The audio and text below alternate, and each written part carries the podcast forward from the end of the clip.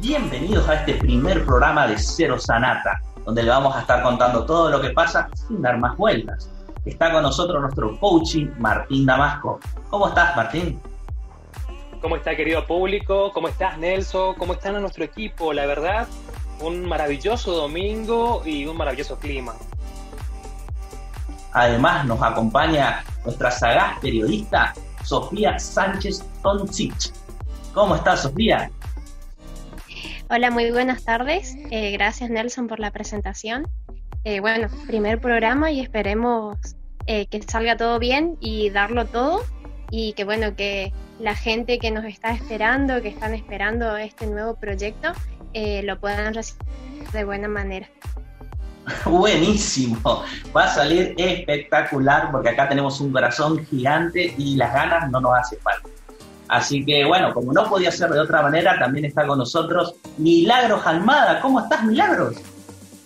Hola Nelson, muchas gracias por la presentación. Buenas noches a todos los que están del otro lado. La verdad que muy feliz de formar parte de este proyecto y espero que a todos los que están viéndonos les guste tanto como a nosotros. Buenísimo. Muchas gracias, Milagros. Muchas gracias a todos. La verdad que se nos estaba complicando un poquitito el tema de la transmisión, pero ya resolvimos pequeños problemas técnicos. Esto sucede a veces cuando estamos en, la premura de los primeros programas. Y bueno, sobre todo esperemos que no ocurra en el Tarahui Rock. Vamos por la segunda noche de Tarahui Rock. ¿eh? Así que la primera noche fue un total éxito. La verdad que tengo que recalcar que la organización fue muy buena, más allá de las propias limitaciones que tenemos en tiempo de pandemia eh, es reconocido y es entendido de que los eventos presenciales en Corrientes siempre tuvieron una actividad mayor que los eventos virtuales. Pero en estos tiempos de pandemia, que todos tenemos que cuidarnos, no queda otra que soslayar las dificultades de forma dinámica, con un poquitito de creatividad, y fue lo que hizo un poco el Instituto de Cultura eh, presentando esta nueva propuesta 100% virtual del Tarahui Rock. por su segunda noche recalco y va yendo muy bien, me parece que es algo bastante bueno, más allá de la propia eh, poco fanatismo del correntino a los eventos virtuales, se ha visto un poco esto dentro de lo que fue el Corrientes Cumbia.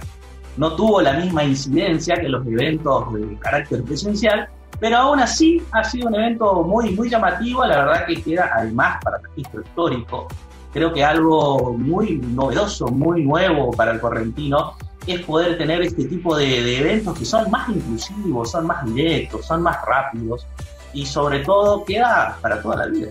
Es un registro que uno lo puede disfrutar una y mil noches, como dice la canción, un poco yendo al, rock clásico, pero bueno, yo como fanático del rock, más allá de, ciertas este, diferencias con la plataforma actual que se está presentando en Tarahui, me parece que es una apuesta muy acertada, además, además, eh, que, se está potenciando principalmente a los artistas locales. Es la primera vez que el Tarahui Rock hace énfasis casi totalmente a los grupos de rock locales, con acompañamiento, claro, de grupos nacionales, grupos de reconocimiento internacional como grupos del Paraguay, pero sobre todo dando el espacio, dando la motivación y manteniendo siempre la misma injerencia para todos los temas relativos a la organización del Tarahui. Me parece que es algo fenomenal, me parece que está yendo muy bien. Esperemos que, bueno, que para cuando llegue el momento, la pandemia haya retrocedido un par de pasos y haya permitido quizás una organización semipresencial, al menos, del festival del chamamé, algo característico de Corrientes. Y vamos a ver qué pasa con los carnavales. Es una incógnita eh, hace poco eh, comentó algo de esto Gabriel Romero, presidente del Instituto de Cultura, y comentó que, bueno, es una incógnita, ellos no saben qué va a pasar, saben que, posiblemente sea, sea todo de carácter virtual, y bueno, por lo menos tienen un plan B ya estructurado que me parece muy, muy, muy bueno. Lleva los tiempos de antaño, una vez señora, y bueno, es algo virtual, es algo nuevo, es algo que, se renueva, un poco como Netflix, que ahora está más vigente que nunca. Hace unos años toda la televisión por cable, era todo bien, bueno, la gente se adaptó a la nueva plataforma y vieron las ventajas propias de Netflix, que además ahora está saliendo por un tema muy novedoso, y nos trae recuerdos de antaño como es Cobra Kai. Eh, Martín, ¿tenés algo para decirnos al respecto? La verdad que sí, el otro día eh, estaba viendo una serie y de pronto me encuentro con Cobra Kai. La verdad es que no te imaginas la repercusión que causó esta serie en Netflix. Metafóricamente estrenó este 28 de agosto. Y digo metafóricamente porque en realidad es una producción original de, de YouTube que fue estrenada en el 2018. Pero no te imaginas en este 2020 cómo una serie iba a tener tanta repercusión, tanta difusión. Pero esto por qué? Porque de qué se trata Cobra Kai en sí. Imagínate que hay una serie nostálgica que te trae recuerdos y deciden darle una continuación 34 años después. Y eso es lo que ocurrió justamente con Karate Kid. No sé si recuerdan aquella película de los años 80, que la verdad fue un hitazo en su momento. Y bueno, la verdad no pasó desapercibido esta nueva adquisición de Netflix, Cobra Kai. Cobra Kai es una serie, como dije, da continuidad a Karate Kid. Por supuesto lo más relevante es que los protagonistas son los mismos de hace 36 años. Eso es lo que, imagínate, aquellas personas que crecieron con Karate Kid, aquellas personas que todavía lo tienen en la mente, bueno. Y no solo eso, sino que se enfocaron en un nuevo público que también se hizo fan de esta serie que trata de drag, bueno, que tiene drama, que tiene comedia, que tiene acción y lo más importante, algo que todos saben que vende, y que es el factor nostalgia. Como decía hoy, les pregunto a ustedes, ¿en algún momento no vieron la película Karate Kid? No la vi desde, chico, la, vi, creo marcó mi infancia. Este, la, gran lucha entre el bien y el mal y todo lo que se hace con esfuerzo tiene, tiene una, una consecuencia positiva y viceversa. Me parece que tiene unos fundamentos muy buenos, la verdad que Karate Kid, y traerlo de nuevo eh, al presente da un impacto emocional grande. Chicas, ¿en algún momento vieron Karate Kid? Es la pregunta. Sí. sí. Se da web la palabra a Mili primero. No, yo creo que toda película que te marca algo para volver al pasado te deja con la intriga. ¿Vieron las mil películas de Cenicienta? Yo por mi parte, con, con Karate Kid vi el donde está Miyagi y también donde está Jackie Chan, en las dos versiones obviamente. Y hace unos días había pasado eh, el Karate Kid, el 1, no sé por cuál canal eh, lo había visto, pero eh, sí me trajo obviamente recuerdos y, y ver la diferencia, cómo está armado el guion para que Miyagi y en su caso Jackie Chan puedan incorporar esas técnicas a sus, eh, como es, a sus aprendices. Totalmente. La verdad es que, como dije, es un hitazo ahora lo que refiere a Cobra Kai, pero sobre todo por lo que mencionaste, Sofi, y es justamente el argumento. Cobra Kai es tan rica, ojo, la historia es tan, tan profunda que sin lugar a dudas es una serie que no te podés ver. La crítica hoy por hoy no se imaginan cómo los están elogiando. Y como expresé, también es una serie del 2018, pero ahora más vigente que nunca. Y con este gran éxito y batacazo en lo que refiere a Netflix, la tercera temporada ya fue confirmada. Así que muy pronto vamos a estar viendo una continuación porque te quedas con ganas de más. Cuando lo, lo mirás, querés más. Pero algo que también que tenemos que tener en cuenta que está relacionado con la nostalgia es siempre recordar a una mascota. Y sin lugar a dudas es, es algo muy hermoso. Y por eso Sophie tiene en el día de la fecha un tema para comentarnos, un tema que referencia a esas, esos seres que nos acompañan. Sophie, te cedo la palabra. Bueno, muchas gracias Martín. Eh, sí, como bien decías, eh, esa nostalgia que nos genera tener eh, mascotas o el hecho de, otro ser vivo, no, no sé si tan pensante, pero los animales son pensantes a su manera, obviamente, y lo que quiero traer a, a cuestionar, a resaltar, a destacar es el labor de, de las asociaciones protectoras de animales que no, no, no destacar el, el trabajo que están haciendo en la pandemia, obviamente hay muchas profesiones que se están destacando mucho más en este tiempo de emergencia sanitaria mundial, pero eh, es el gran trabajo que están haciendo desde hace mucho tiempo. Yo desde que soy chica siempre vi eh, cómo es en el Parque Mitre sobre todo eh, personas que se dedican a, cómo es a cuidar a los animales y después dar en adopción.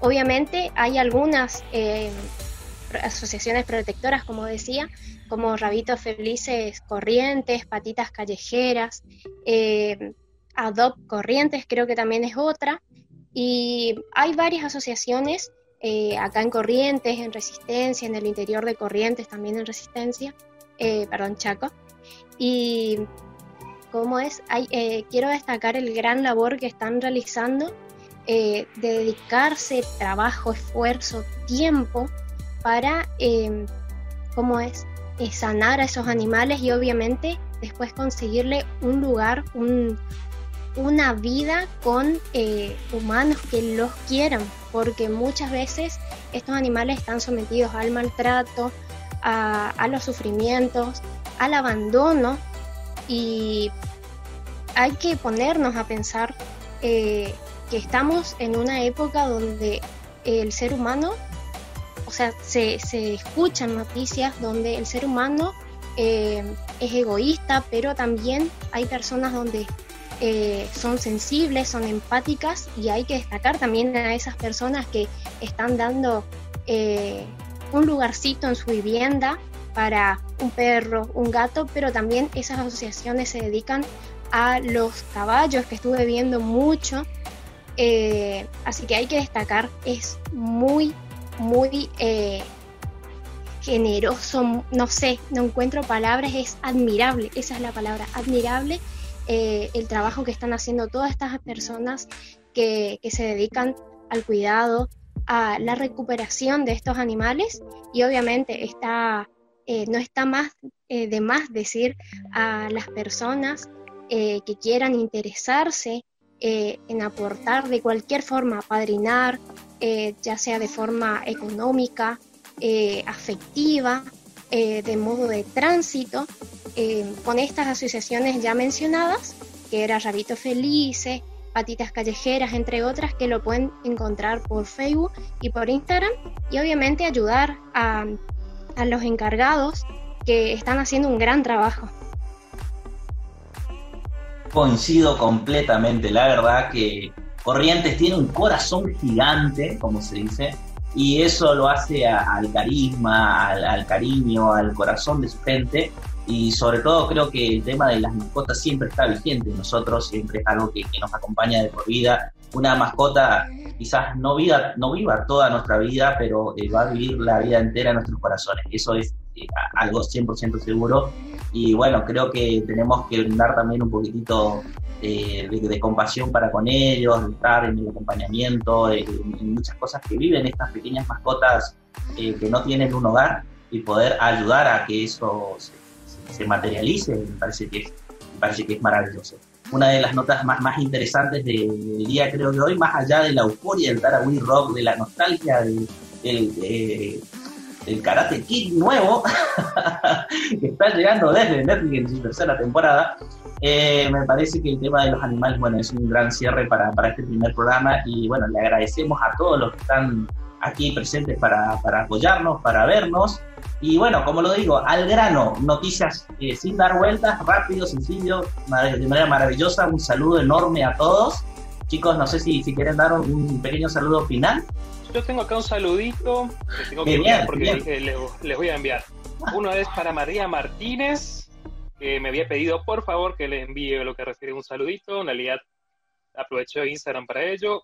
Y también para el señor Ariel Federico Ruiz. Por supuesto que para toda la familia y para quienes nos hayan visto, muchísimas gracias por acompañarnos. Sophie. Bueno, yo por parte, eh, bueno, saludar a mi familia. Eh, creo que ellos no están enterados de este proyecto porque, bueno, me da un poquito de, vergüenza, pero seguramente se van a enterar. Y también un saludo a mis compañeros de la facultad, que ellos sí como eh, ya futuros profesionales comunicadores, porque algunos ya están recibidos de periodista, investigaron, chusmearon un poco por las redes sociales y me felicitaron eh, mandándome buenas vibras de en este emprendimiento que nos estamos enfocando los cuatro. Milagros, ¿algunas palabras finales para este primer programa? Sí, un saludo para mi familia también, que se va a enterar acá en vivo. y para estas organizaciones que realmente le ponen el pecho, con lluvia, por más que sea lejos, que van con tal de defender a los animalitos, un saludo enorme a ellos. O sea que le vamos a dedicar gran parte del programa. Muchísimas gracias, Mili. Muchísimas gracias a todo este gran equipo que compone Cero Sanata. Y así vamos cerrando la noche. Rápido, fugaz y con las noticias directas. Así que nos vemos en un próximo programa, chicos.